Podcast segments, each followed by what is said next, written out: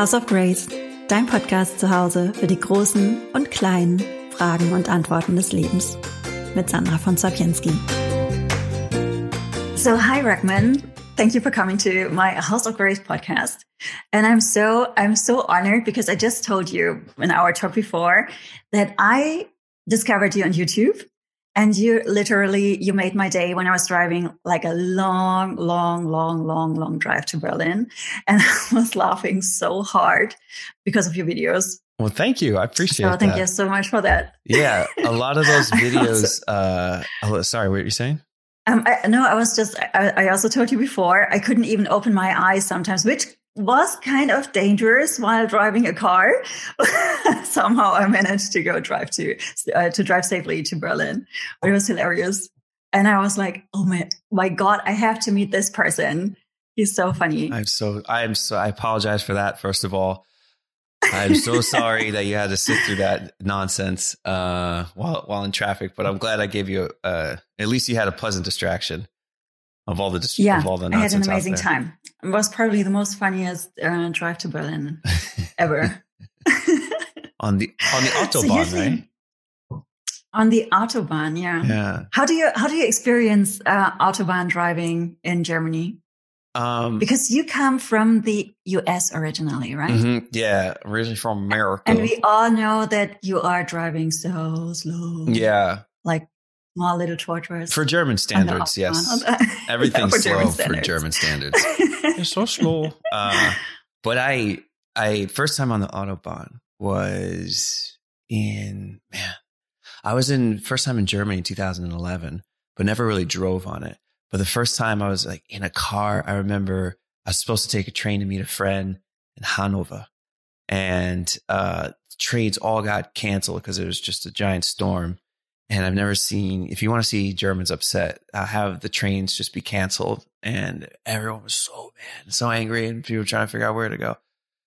And the only way to get from where I was to Hanover was with a BlaBlaCar. And and I think this is a little bit after I was in Berlin. And I um I, you get a BlaBlaCar. It's like basically like a, a carpooling. And these two kids are like, "Yeah, we'll take you." And I was like, "All right, yeah, all right." So I'm with a friend. We get in, and it's just like a tiny Toyota Corolla on the autobahn during this giant storm, and they are going so fast. And I would nearly thought I was gonna, I thought I was gonna die. I was like, "This is it. This is how I die on the autobahn." Um, but uh, but I like it though. There's been after posting the the video, probably the one that you saw about dating a German girl. yeah, that was the first one. Yeah, after posting that, And- there's like all this um in the comments there's all this like discussion and debate over how much better the autobahn is than uh, other driving uh, interstate highways and it's kind of funny just to see how uh, patriotic Germans got over the autobahn. It's faster, it's more Yeah. efficient. Don't make fun of us. and I also I I was um I used the lift yesterday in a building, and when I stepped out, I said "Auf Wiedersehen," and I could remember that you had this in one of your pieces as well. so you did it. that it's so German. Yeah, yeah. I just and I just noticed when I said "Auf Wiedersehen" when I left the lift That's great. that I said "Auf Wiedersehen." Yeah. And um, and you're right. It's just in Germany where you do this, right? Where you go in and you said hello, and then you were standing there pretending you don't see each other, and then you leave, and they said "Auf Wiedersehen." Yeah, that's the thing about Germans. They they don't necessarily. I've noticed in my in my experience, um, Germans are less likely to do the bullshit small talk that Americans do. Hi, how are you? How's it going? Oh, that's wonderful. You know, I bought a new car. Oh, that's great. I just met you, but tell me your life story. Germans won't really do that, but they they do have the the pleasantries down. So if you walk into an mm-hmm. elevator, you don't know anyone. It depends on where you are. Frankfurt, this is a little bit more common because I guess it's more of a business city. And you walk in and they're, like, hello, hello, hello, hello. Everyone kind of just looks down at their phone. and then you leave like, choose, choose, choose. Okay, check out. Yeah, ciao, ciao, ciao. And it happens anywhere. You go into um, you go into a uh, a locker room at a gym. Same thing. You know, like I didn't talk to these guys when I was training. We didn't even make eye contact with each other. Nothing. And then you know they just get dressed, leave, and this guy I never met. He's like, ciao. And I feel like the stupid one. You know, I was just, just bye. Do I know you?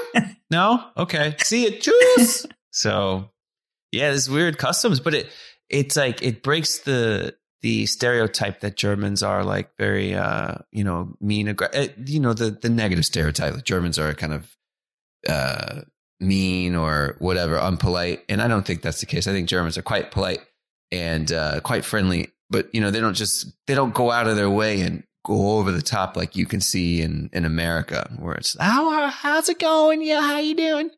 There's not that, but they they do uh, make an effort to make you feel uh, comfortable, and that's why I like Germany. And I've I lived there for like maybe six years, seven years, and you find that people just tend to be uh, very authentic and are willing to kind of go deep with you after just knowing them for a few for a few um, months or so. They're willing to talk about like real things that are going on in your life versus just the superficial, which is what I'm used to back in the states.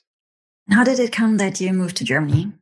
Germany. Well, I was in San Francisco actually first, and mm-hmm. I wanted to kind of find uh, an equally as kind of liberal, crazy party place. So I found Berlin.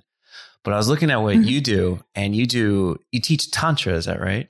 Yeah, the boring part. I just the, the tantric um, philosophy. Yeah. And the meditations, because the new tantra thing is um, this is something which was made up in the um, 20th century um, and they just took ideas from Tantra and um, and some sexual exercises from different uh, traditions, right? And put it together, and it's a beautiful thing. Yeah, it's uh, it can be really fun, but it doesn't have any or not so much to do with their real tantra because the real tantra is, is like a, a religion with um main um with nine main sects and so on so hmm okay yeah I got to read more about that because when I saw that you taught that, I realized you you were, you were teaching one that seemed a bit more wholesome than the one that um, mm. tends to get like the most attention online. When you say tantra, people immediately are thinking, yeah, like, oh, that's why I wrote tantric yoga because when I when I had in my Instagram bio just tantra, mm. I got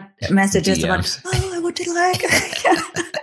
can I have like a tantric massage? I would like to have such. It would be such a beautiful thing to get tantric massage from a beautiful woman like you. I'm like, no, I'm not doing that. that's, that's, terrible. Yeah, yeah. I would like a yeah. tantric massage. You know, I'm so tired from driving on the autobahn all the time.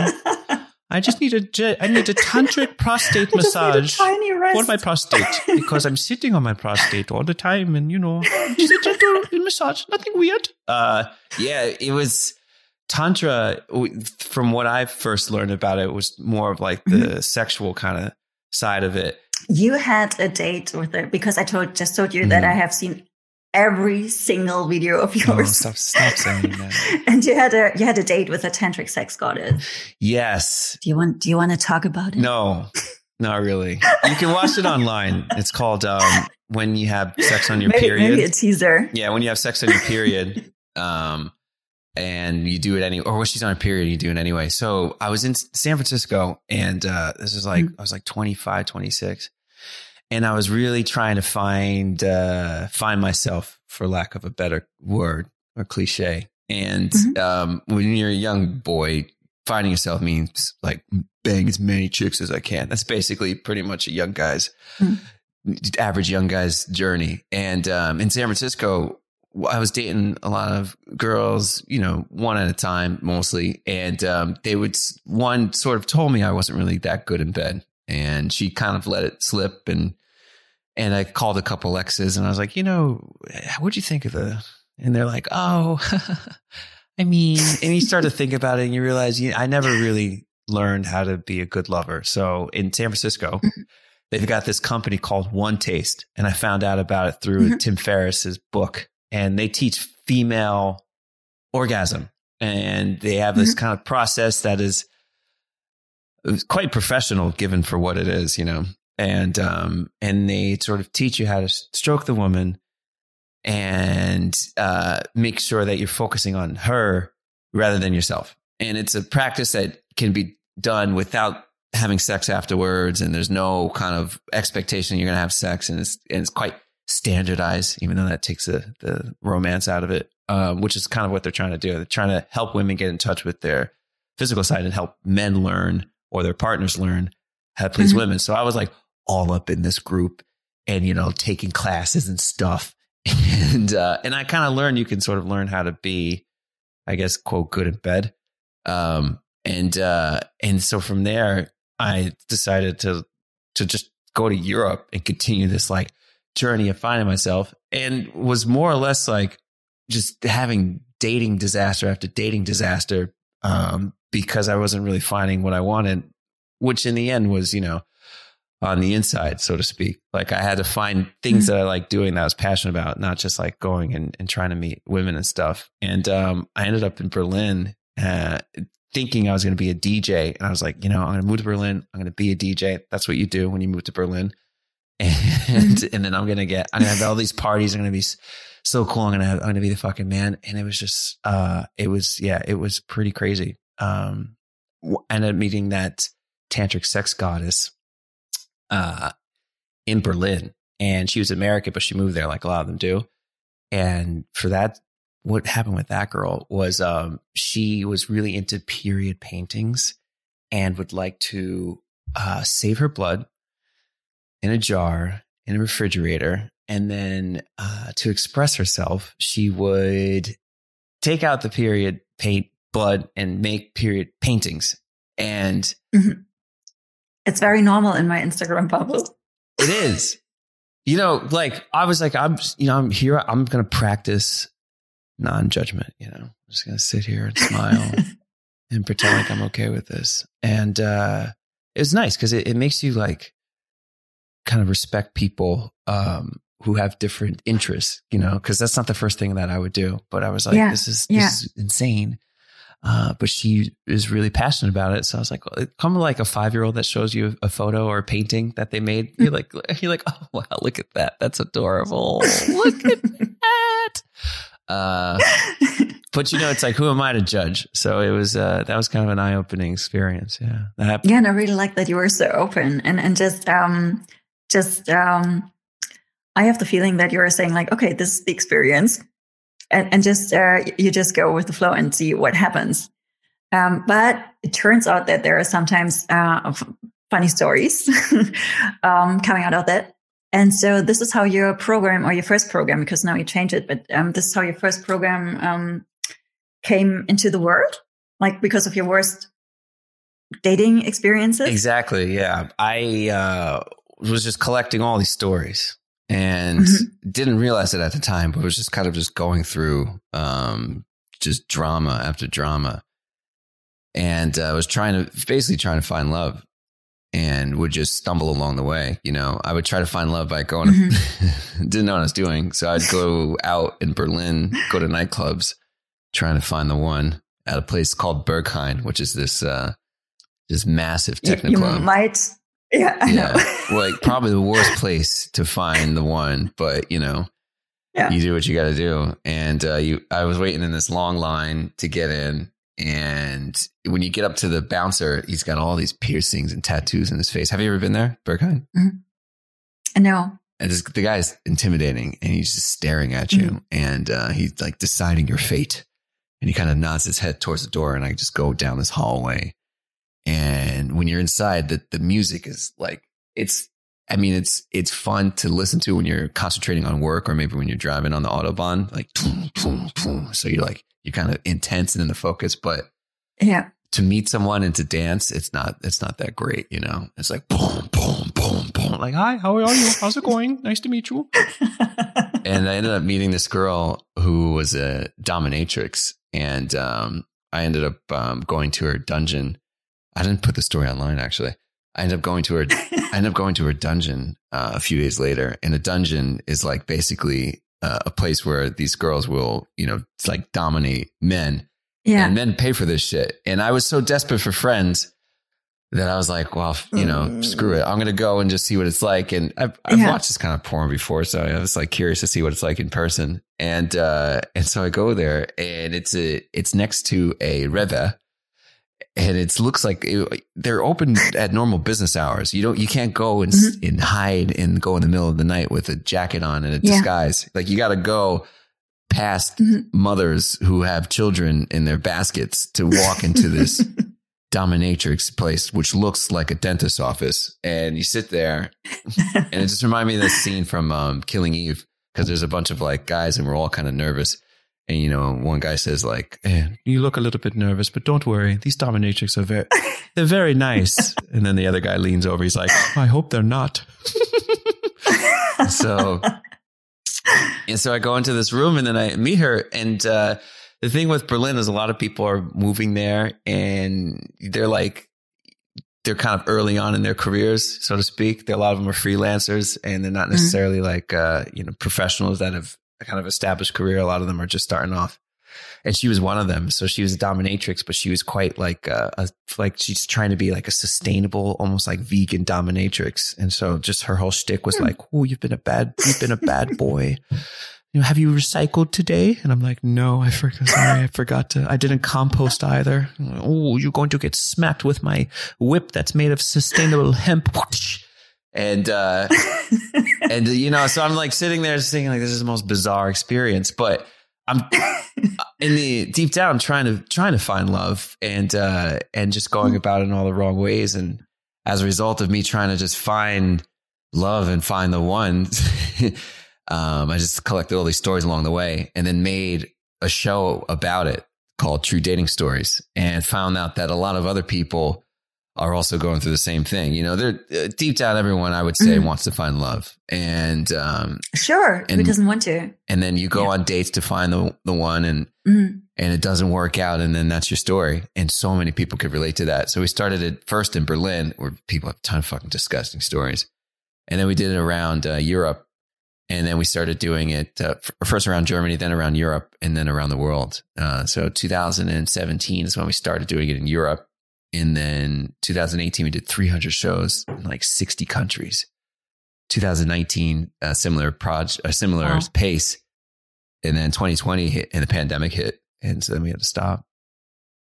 Mm. Yeah, but I recorded that one video, the dating the German girl, um, after we started again in 2020. So pandemic hit, we stopped, and then 2020 started again, and then recorded mm. that dating a German girl because I did have experience dating your kind. You guys are so special. You're so good. Um, would you say there are some certain aspect aspects which are typical German when you date German women? Yes. Yeah, yeah, I it's always tough to generalize because people are like, I have one friend, she's not like that. Shut up. Your theory is debunked. I have uh I've noticed a few things. I've dated women from all around the world and um and uh, I say like my first sort of true love was a German girl and that was um 2017 we um I was there for a while, you know, in on and off relationship with Berlin for like six, seven years. And then I met her in 2017. She was walking from McFit back when they called it McFit. I think it's McFit or it's John Reed now. So she was walking. I was with a friend and, um, he's from, he's from Tanzania. And so we're like talking about doing some shows. And then I just see her walk past me on the sidewalk. And, uh, and I was like. He's, you know, he's talking about, you know, his childhood, like in Tanzania, you know, things were hard for me. I was like, I was like, man, would you be okay if I, if I just go talk and come out? He's like, go ahead, do your thing. And so I, I go and I talk to her. I, I run after her, which kind of sounds kind of creepy because I'm like trying to run, but I don't want her to turn around and see me before I get to her. So I'm like kind of like doing like a light footed run. It just it just sounds so horrible. But um, but I, I get to her before she turns around and I was like, hey. It's like, hi, hi, sorry. I just saw you walking. I just I have to get your number. I'm on the way to somewhere and I just gotta get she's like, sure, no problem. And she gives me her number. And then uh and then I go back to my friend. I was like, dude, he's like, yeah, man, she was pretty attractive. She has brown, uh, black hair, like brown hair, ponytail, and she had like the yoga pants and everything. It was looking so good. And I texted her, uh, and then she's like, I was like, hey, do you want to get a, a coffee sometime? She's like, sure, if you like me dressed while I'm in my like crappy gym clothes coming from the gym looking like crap, then we could definitely get coffee. I was like, oh, I like this girl. but she was like very uh, literal. And that's one thing that I noticed about Germans. She's just like straight to the point. She's like, if you like me like this when I'm not looking good, then this could probably work because I'm going to look good for our first date. And she shows up and I didn't know this at the time, but she's a, um, she was a model and she was on Germany's Next Top Model. And she was just so stunning that my heart just dropped. Later, I found out that she likes doing this. Like she, she just kind of, you know, goes around town in a regular dress. But then when she shows up for dates, she just, just pulls out all the stops to see if the guy can handle it. Yeah. And, you know, she's like, I'm like on my phone when she comes up to me in the Soho house. That's where we were going to meet. Um, not that I have a membership there at this fancy place, but it just seemed like a, a nice place to meet, so I can impress her. She's like, "Oh, he's at the yeah, Soho nice House." Like, like, no, I just, I just, I was in the lobby, and then she comes over, and I look up, and it's just stunning, and uh, and I like could barely keep it together. I'm like, hey, hey, hey, hi, hi, uh, yeah, how are you? How are you? And we go to get coffee, and um, and uh, we hit it off. We took things very slowly, and but we dated just for a short amount of time, a few months. Uh, but it was clear that given my schedule, given her ambitions in life, that um, it would be mm-hmm. much better for us to be friends. But I did notice, you know, she she was like a strong personality, type A as they call it, and she's German, which makes like her Germanness just like on steroids. She's just super German and it's so much fun to see it happen. For example, I would uh, show up to her place early, so she'd be turned on by my punctuality. That's one of my things I say in the story. and um, and one time she got upset because I was early. She's like, "I'm not ready yet," and so then I just I would just show up early and just wait outside for her, just like passive aggressively, just to piss her off. Uh, and I would just wait outside for the exact time that we are supposed to meet, and then I would I would knock on a door and uh, going out would be fun because she would. Um, there's certain things that I really loved and respect about German women, and uh, one of them is just the fact that like they would. My friend Paul Salamoni says this: a lot of Germans would rather be correct than have fun. And um, we were walking past this uh, old post office in Berlin that had this like big dome on top and uh, says like, "Oh yeah, it's a, it's a, post office is no longer there, and they're going to like make it something else." And I was like, "It'd be so cool if they made it into like a techno club, you know?" And she's like, "No, the regulations for this area would not allow that." And I was like, "Yeah, dude, I'm just saying, like, it would it be it'd be funny, for example, wouldn't that be cool?" She says, "Yes, I'm sure, but." The regulations for this area wouldn't allow that. It won't happen. It won't happen. No. so your fun is not going to happen no fun.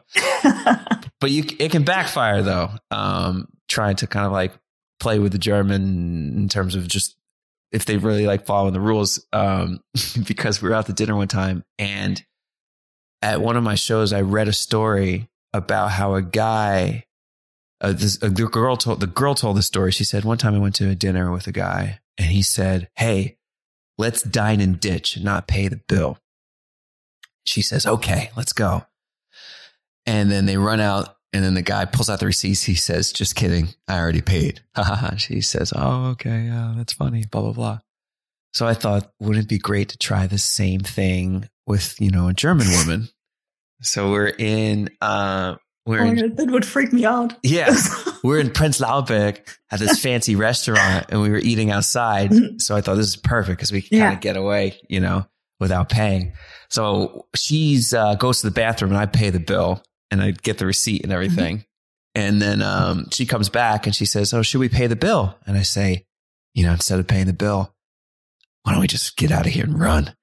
She's like, what? And I was like, yeah, yeah, come on, let's do it. And we had just started dating too. So I was like, come on, I'll be adventurous. You know, I was like, what? You only live once. I was like, let's go. And then I just grab her and start running. And we get to the sidewalk and she's, she's so exasperated, nearly in tears. She's like, what do you doing? I don't understand. Why would you do something like this? I'm not a criminal. I'm going to go to jail. This is not, it's not. And I pull out, I pull out the receipt. I say, hey, just kidding. Look, I paid already. She's like, that's not funny. And she gets so upset and uh, and that was the last time I did that kind of prank or joke. Uh, but in in all, we're we realized it wasn't going to work given our ambitions and stuff, and and we're still friends. And it's so strange because you know she's um, I'm friends with maybe maybe I say like half of my exes have had about four or five girlfriends, and I talked to about two or three of them. And she's one that I still talk to. And um, you know, mm-hmm. I, I, was I was recently going through a, a, bit of a breakup, and we talked for um, two hours. And she was mm-hmm. so insightful and, and was willing to go to the depths and uh, that's what she likes doing. She says that. She's like, I don't want the superficial stuff. I like going to the depths. And I just find that mm-hmm. I'm more able typically to go to the depths and really kind of sort out some problems and help other people sort out some problems. And um, I do that more often with my German friends than with my uh, my American friends. So yeah, Germans, you guys have such deep qualities. That, pardon, because the, it was um, interrupted. Yo, no, you guys, you guys have such uh, such redeeming qualities that I've that I've grown to love, and uh, after being in uh, Germany for so long. Mm. Do, um, thank you. Do you think um, that your your show shows also um, help to deal with dating and breakups? And do you have the approach that they also should give some insights through humor, or is it just to entertain? Yeah, it's just it's just really to entertain and uh, to see what, and then whatever you decide to take from it, you can take from it. But really, it's uh, something to entertain. It's something to relate to. Something to help you just forget about all yeah. your issues for uh, for two hours or an hour, however long the show is. Um, or you're just you yeah. don't feel alone because you just have this weird dating experiences. There, it's like yeah, you're not everyone the only one. Has. Exactly, yeah. you're not the only one, and we find that happens a lot. A lot of people will come to the show and then they'll leave, and they're like, "Oh man, I'm not the only one." For example, I tell this I tell the story all. I used to tell a story all the time um, about pegging, where women will do the guy up the butt with a strap on, and uh, you know, for whatever reason, five years ago, it was just totally not okay. But then now, as people have just it's become popular, and so now men are less ashamed about it. Still are kind of ashamed, but a little bit less. And I tell the story about, you know, how I, I was overcompensating, wanting a girl, wanting to try it because, you know, I've seen it in porn. I was like, well, this might be fun. But then felt feeling so uh, emasculated by it, thinking that um, if I'm going to do it, I'm going to pick a big dick. That way I feel like I'm a, being a man about it. I'm going to take the, the biggest one they have. The biggest yeah, I'm gonna do. I'm gonna get fucked like a man up the butt, and so by a girl, and not gay, and uh, and so um, the the girl I was with was was telling me you should probably start small, and I'm thinking, no, man, I'm this right, you know. Uh, I don't want a small dick. That's I want to get the most out of it. I don't want a small dick. That's gay. I want a big dick. That's straight. And uh, and it's just I say gay straight, not that there's nothing wrong with being gay straight or anything like that in that context, but for the male brain, especially one that was uh, born in 1985, you just grow up with this thing of thinking that you can't do anything uh, effeminate, otherwise it's considered uh, mm. gay, and that's you just grow up thinking that that's mm. bad, and it's uh, it's such a mm-hmm. uh, unfortunate way of describing things because it's it's certainly not gay at all to just have a little bit of prostate stimulation. Um, and if it was gay, it's who cares? It doesn't really matter. Like it's yeah. not, there's nothing wrong with that. Yeah, totally. Uh, but it, but it, it isn't for any straight guys who are interested in doing it. It doesn't mean that you're gay and all of a sudden you like men and that, you know, you have to like rethink your whole life. And so I was like, yeah, I'm going to get this biggest one they got. And she just couldn't get it in. And, uh, the moral of the story was, you know, if, cause I would always ask her for anal not thinking mm-hmm. um, how how much work it takes and how painful it could be if you're not if you're not careful. And the moral story was, you know, if a guy asks you for anal, uh, just say you first, and yeah. he'll learn a bit of empathy in the end. And uh, so I told the story, and uh, as I was, people were leaving the show. You know, a guy would come over to me after every show and be like, oh, "Man, I, I thought I was the only one, bro." like, Thank you, man. He's like, yeah, just lose, use lube, you know, start small. It's like, yeah, bro. Could start like a, I don't know, a Facebook group for first time pecker for dudes. Um, but yeah, in the end, it's, you realize you're not alone. You're not the only one. And, uh, and for many cultures, uh, talking about dating stories and sex stories in general mm-hmm. is not, um, is taboo and people aren't used to doing it. So, um, when you have uh, a chance to do that at the show, for example, we give people a chance to come on stage to tell a, a three minute story, almost like a mm-hmm. open mic portion of the show. Um, and uh, when people do that, it's always my favorite part of the show. And you usually get at least one to 2 mm-hmm. just hilarious stories. Uh, and the, my favorite have come from Germany. Frankfurt. I just wanted to ask you about the favorite, about your favorite one. Yeah, Frankfurt uh, actually is probably to date my favorite. It's hard to say which one's the funniest. You know, you always get that one a lot. Like, what's the mm-hmm. funniest? What's the funniest story? But um, Frankfurt is going to be my favorite one today. And uh, this like 2017. This kind of short woman uh, gets up there, and uh, she's proper German. She has glasses on, and the room is packed pre-COVID BC before Corona. and the, the energy is like electric. And she's just very quiet. She grabs my phone. she says, uh, you know, well, I don't know how much of a dating story it really is. And that's what makes me like German dating stories or European dating stories in general, because they have this sort of humility to them. Whereas Americans love boasting, you know, like, look, I was fucking this girl in the ass and poop went everywhere. It's gross. I never called her back and they have this kind of like bravado to them. Your average American telling a dating story at our show, but the Europeans, because uh, English also is their second language, so they're uh, a bit more modest when they're talking about the most disgusting things. And so she says, um, you know, this guy was into a lot of weird things, and I thought, okay, well, he seems nice, and I'm into weird things also, so you know. He, uh, if you've never seen South Park, you know, Mr. Hankey the Pooh. Well, anyway, this guy gives me a speculum, which you use to open up a rectum. And then he gives me a, a flashlight to look into the rectum. And so he's on all, all fours, facing forward, and he says, okay, stick the speculum in there. Like very matter of factly, like she was just talking about, like she was a doctor giving a medical exam. Yeah. But this is supposed to be, you know, sexual, like fetish. And so I opened up the speculum and I, and I opened up, put it in his ass and I could see uh, with a flashlight, you know, Mr. Hankey, uh, in his ass. and so the guy says, uh, well, uh, I, I, tell him, I say, yeah, I see, you know, poo. And he says, well, you know, don't be weird, uh, let it out. So I opened it up and the poo came out onto the bed. And, uh, oh my God. uh, so it was there, Mr. Hankey, and, you know, he, he really enjoyed it. And, uh, uh, we, uh, he cleaned it up and, you know, he wanted to have sex, but for some reason the mood was ruined. And I didn't want to. anyway, that's my story.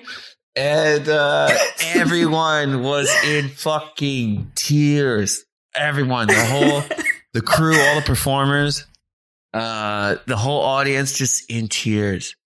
And it's still my favorite story to date.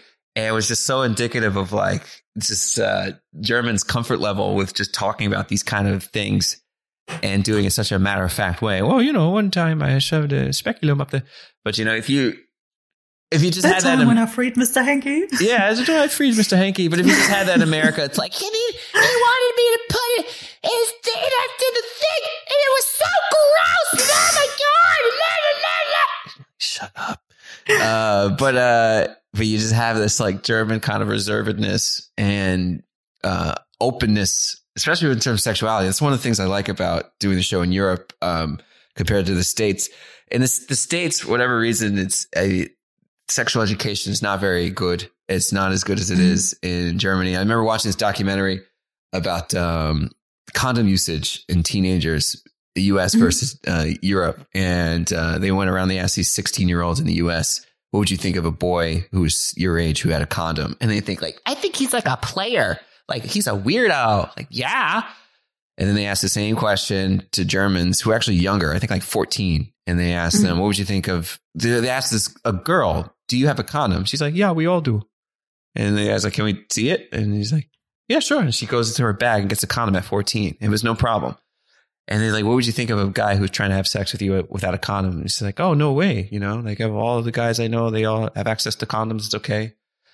And then uh, this Dutch boy who was 16 was just starting having sex, and his mother said, uh, "You know, you can if you're gonna have your girlfriend over, just have sex, or you know, you can be together in my bed."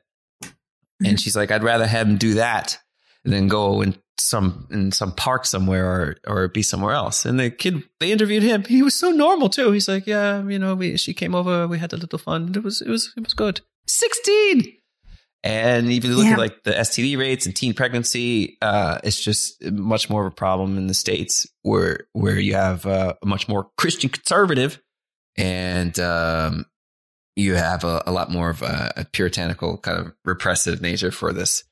And it's funny because Americans think like we're the freest, free love, like we're the freest, blah blah blah. It's like yeah, but um, in some ways, still kind of repressed and sexually, I would say that's one of them. But you would know more bar- more about that, I would say, right? In terms of just like sexual education, in terms of teaching tantra. Yeah, but I, I do the real tantra, so I'm not so. Sorry. I'm not a tantric sex goddess. but I do, I do actually, I do have a sex workshop for women. Mhm. But it's just three and a half hours because I was asking myself, what is my sexuality as a spiritual woman? And um, I do like the neo tantra stuff, Mhm. but um, my sexuality is different.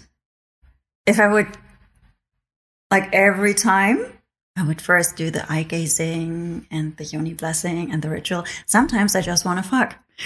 then ask myself,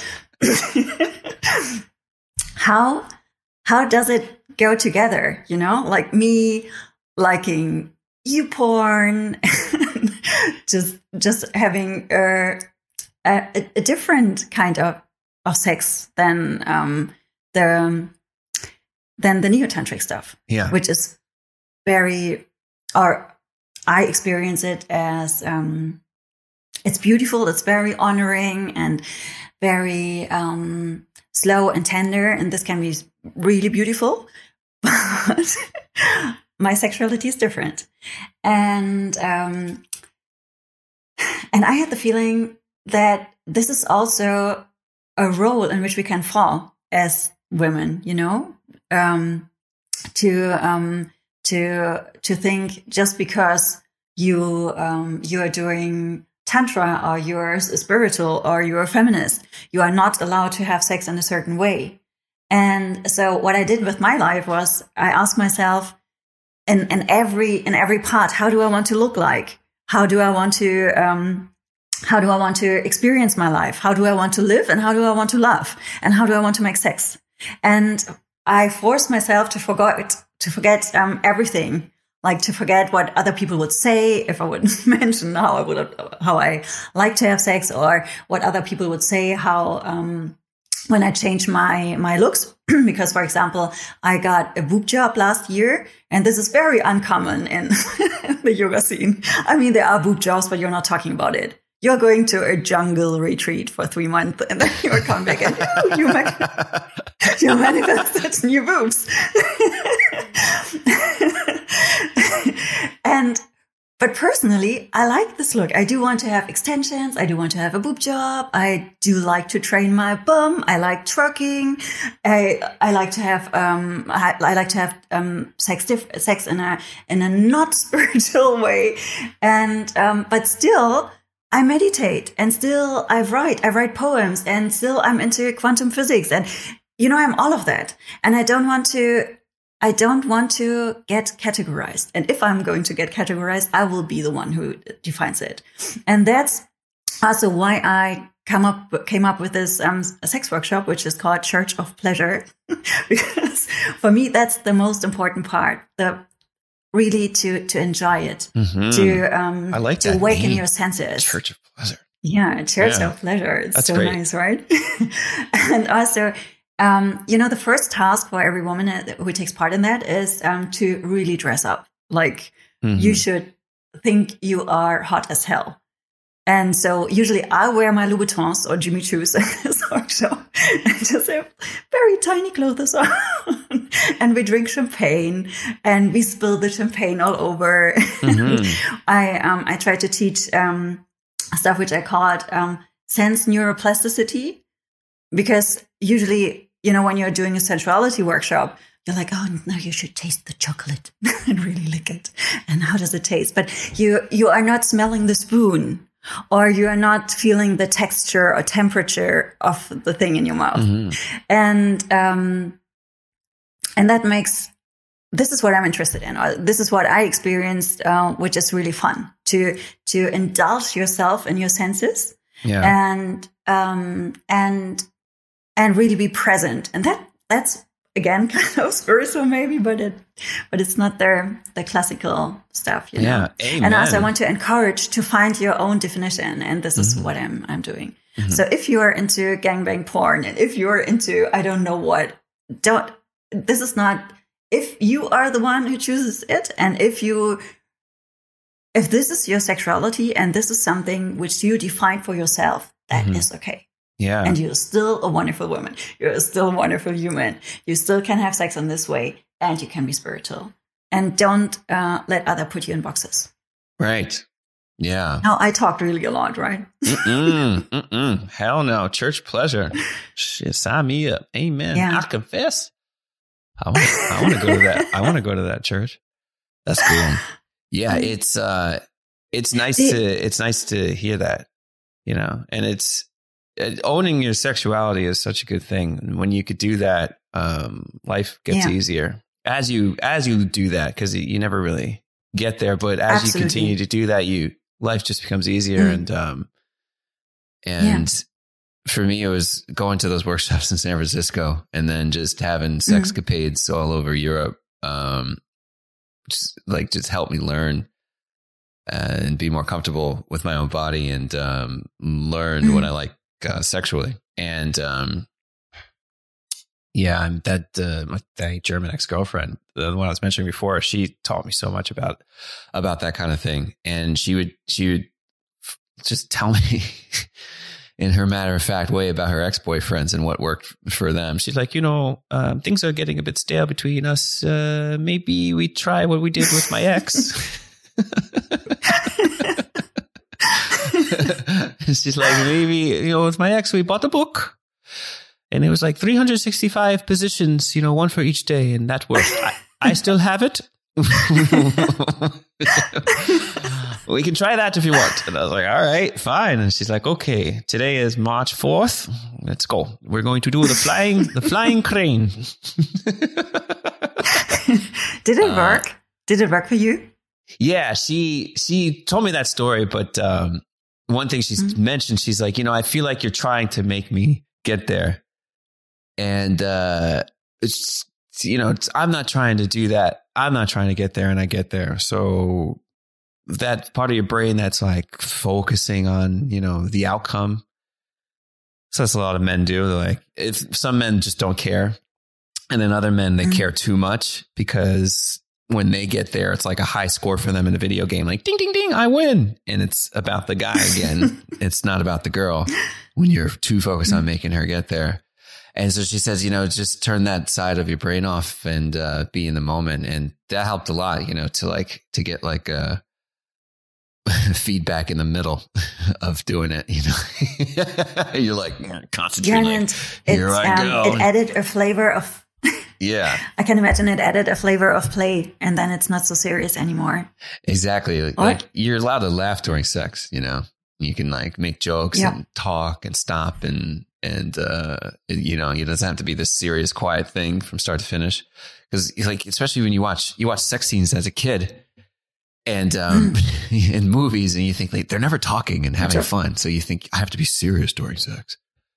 I always had that. I always had that idea that like I can't talk and it has to be super serious. But yeah, you could talk and have fun and uh and all the things. And um, you know, it's it's I've uh I've seen that just in terms of differences in dating around Europe. Um when it comes to just talking about this stuff, Europeans I find to be a, a bit more open. And then just in terms of dating in general, one of your questions is um what, like what uh, what dating DC dating differences across like countries in Europe, and I've noticed that in the best places where we do the shows and we get the best reactions tend to have the highest rates of STDs. Um, and uh, for example, Norway, Sweden, and Iceland have the highest rates per capita of chlamydia. And when we do the shows there, it is so much fun uh, because their concept of dating is different. Uh, a lot of Europeans will say, especially Scandinavians, like, "Oh, we don't date." You know, we don't we don't date, and that makes sense for for a place like Norway and Sweden. It's such a small fucking country. It's like you don't date because you you know everyone already, so there's no need to date. but but they do date.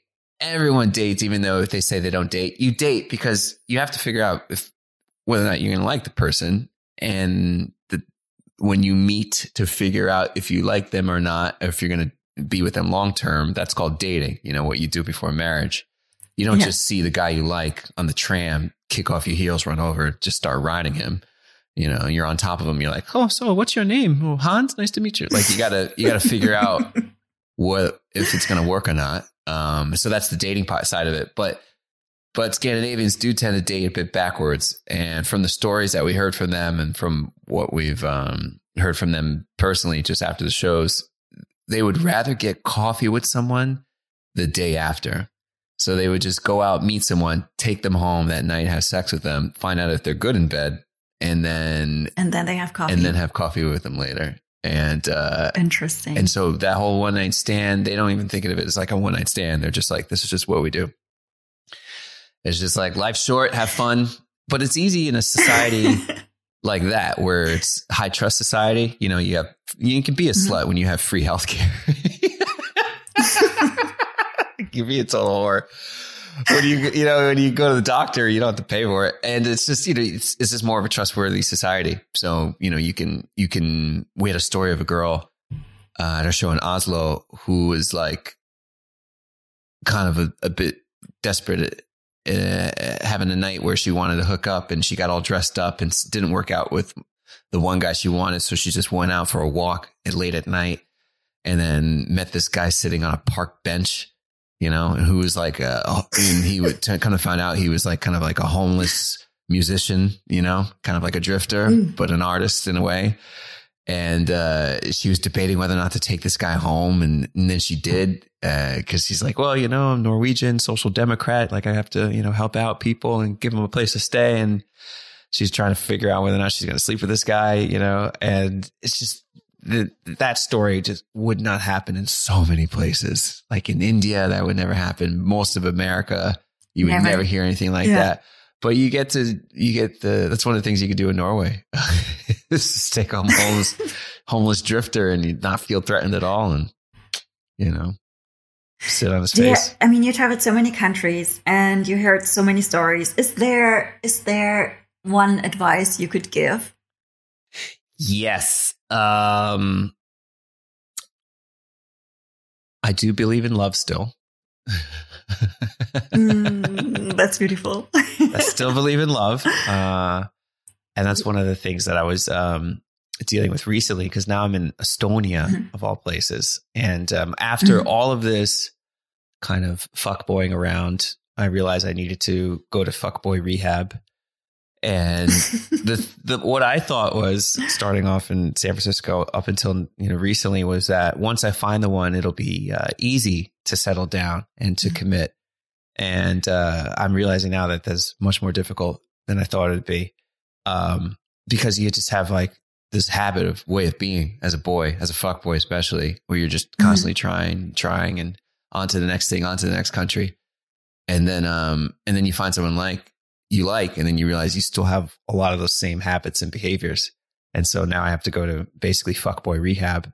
And um, actually, that's what my new show is about going to fuckboy rehab. About fuckboy rehab? Fuckboy rehab, yeah. yeah.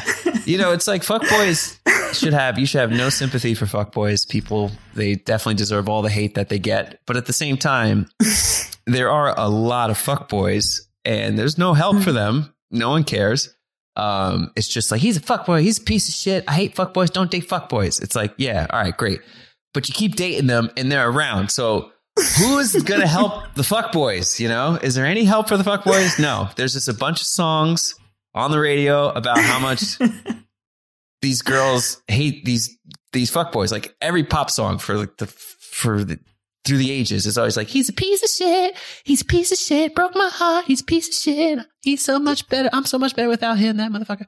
That's like every song is basically like something like that. And so, um, and recently I've had to read a lot of books about that, and uh, I had to find someone who was patient enough to deal with the remnants of my fuckboy past. For example, um, making plans with a fuckboy is so open ended because they don't like to be tied down. They don't mm. like to be committed. So, you know, simple plans like, you know, we're dating. We've been dating me and this Estonian girl for, for like five, six months now. And, um, like I'm in bed and we were had such a great night. And then she's like, oh, I'll see you tomorrow. I was like, yeah, well, hang on tomorrow. Yeah, you know, yeah, whatever. And we see each other like every day.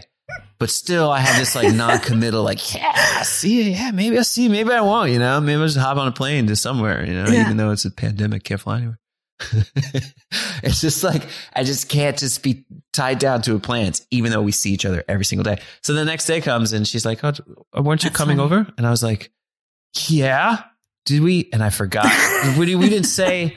And then the old me is like, you know, blame her, make her feel. It's like, but you didn't pick a time, so it's your fault, you know. And I said that in my head. I was like, no, we're an adult now, and in the and it and it was just it took so much like twisting mentally just to do the right mm-hmm. thing. And it was just like, and the right thing was, I'm sorry. We did agree to meet up and I should have made plans and just agreed on a time and just texted you and, and have let you know, just checked in. Cause we were texting the whole day. And then she's like, where are you? It's seven o'clock. And I think she did that on purpose. She wanted to see if I have f- figured it out. And she, she like a little toddler learning to take his first steps. Mm-hmm. Let's see if he can learn how to follow through on plans on a consistent basis. And I'm getting better and better at it. And, uh, and she has patience. And my advice would be is, um, one date, one piece of dating advice is to date someone who is, uh, who has an attachment style that is complementary to yours. And I'll explain what that is. There's a book called Attached, uh, the, the mm-hmm. science of attachment theory. Have you heard of it or read it? No, it's super interesting. I'm like, I, am listening. Yeah, with really big ears. It's so interesting. I love this so, book. Okay, can you just totally? Yeah, it's called. Uh, it's called attached, something like that. Attached, the theory mm-hmm. of attachment, and um, a lot of pop psychology books are just complete garbage because it's one person who went through it, and they're like, I dated someone like this, and mm. now I'm writing a book and I'm coming up with my own names for these things and it's not backed in research. And then you read it and you're like, oh, I hate myself. I'm this person. but it's, it's just an anecdote. This is backed by, uh, uh, evidence and experiments, which is great. And it basically says humans have one of three attachment styles. Um, and it comes obviously from your parents and how your parents treated you. And, uh, it's, um, secure meaning you know you you don't feel threatened if your partner is going to go hang out with friends. Um you're you're basically what it sounds like secure. And then there's mm-hmm. um uh anxiety. Um, i might be fucking these up. Anxiety anxious meaning like you know if your partner goes away on a trip you're worried if they're going to be cheating on you. You are constantly seeking their attention and craving their attention. And then there's a avoidant, which is you're, you're pushing them away. You're, uh, wanting your own space. You want to do your own thing. Uh, you want to go your own way. That's me. So I'm, I was listening to Fleetwood Mac earlier. Um, I was, I'm the avoidance style and avoidance and anxious tend to attract each other because avoidants who don't want to be tied down, want to do their own thing, are constantly on the move and need their space and whatever and anxious are constantly looking for validation and reassurance because mm-hmm. both sort of didn't get that from in their childhood, you know, um, mm-hmm. avoidance who would have parents who might be overbearing or uh, in my mm-hmm. case, a father who's quite um, uh, domineering. And so my mm-hmm. reaction as a child was to just avoid that in general, avoid intimacy, avoid love, just run away, yeah. go travel mm-hmm. to Europe, go bang all these, try to bang all these girls. And that became kind of my attachment style. And I was dating someone before, Estonian lady who was uh, anxious. And, mm-hmm. you know, she also was missing the, the love, as much love as she would have liked to have as a kid. And so she was constantly craving it. And, and as a result, she would look for uh, people who were, who would provide her validation um, but who would also leave. So like she would want that validation. Like I want someone who doesn't want me because as a kid, I wanted love that I never got. Yeah. And those two, that was me. Th- yeah. And those two, those two attachment styles yeah. tend to find each other. Um, and yeah. it tends to be like very hot, very passionate, very dramatic. And you're just like, just chasing each other in circles and it just never works until one can change to become more secure. And it's yeah. unlikely that that'll happen because it's so difficult to change behavior It can. But what's an easier thing to do is to find someone who's just a complementary attachment style. So, um, secure and secure work together, according to this book, and secure and anxious work together, and secure and avoidant work mm-hmm. together. The current, the girl I'm dating right now, and it's been the most successful relationship to date. She's secure. And when I was just at her father's place, and when you see mm-hmm. the father and how he is, and he's just this, he's Estonian, yeah. so he's not like, you know, hey, how are you, buddy? Mm-hmm. He's just kind of quiet, but he's so excited. he's not over the top, but he's just yeah. excited and and, uh, and he's yeah. talking about his garden, how he just got zucchini, you know, and he's showing his daughter. He's like, "Come here, come here." He's like, "Look at the zucchini. Look at this. Look at that." you know, and he's not he's not like overly uh, like like my dad was like very charismatic, like very big personality. But um, you know, he, he wouldn't give a fuck about a zucchini. and he wouldn't be so excited to like show me, you know. But that those little interactions, those like, hey, daughter, come yeah. here. Still, she's like 30. And he's yeah. like just the mm. love between them. And uh that's beautiful. Really helped helped her mature into a woman who is secure in her own love and her own self worth and uh allows us to date because she's patient. So yeah, that would be my advice is to just find someone who's um complementary dating, uh, complementary attachment style. It's so interesting what you said. I was I was the anxious um, type, mm-hmm. and I put myself out of dating. I still I'm still I still am because I I was so sick of it. I first wanted to work on that, mm-hmm. and um, I'm very because now I'm in, in a point in my life at a point in my life where I never felt so like really being in myself, like really grounded in myself. And it's a, it's hard to describe. I never had this be so present and feel so safe just with myself. Mm-hmm. And I'm very, very curious how, um, how it will evolve from that point. Because I think I finally, and it took really long time and it was very, very hard um, because I think I finally changed from um, anxious to secure. But I, I, I still think that their anxious parts will kick in, but I also believe that I can handle them and say, "Oh, here you are, little demon, come into mm-hmm. my arms, have a tea. I see you. You don't have to worry." And um, I'm really curious how this will unfold in my life. Yeah. I really need to get this book. And because we talk for an hour no. Yeah. Um, if people want to have more advice or more stories, or want to hear how you transform from a fuckboy to into what? into a, a, a, loving person who wants to commit. Yeah.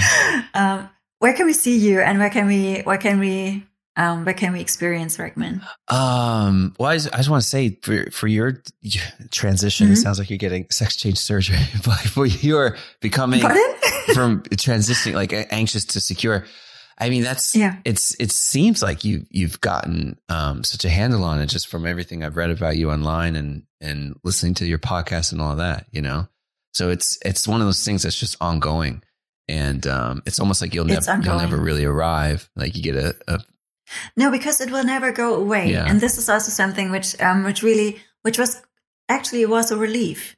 If you, um, because people tell you all the time, oh, you have to leave this old stuff. You have to, you have to let go. You have always also you have.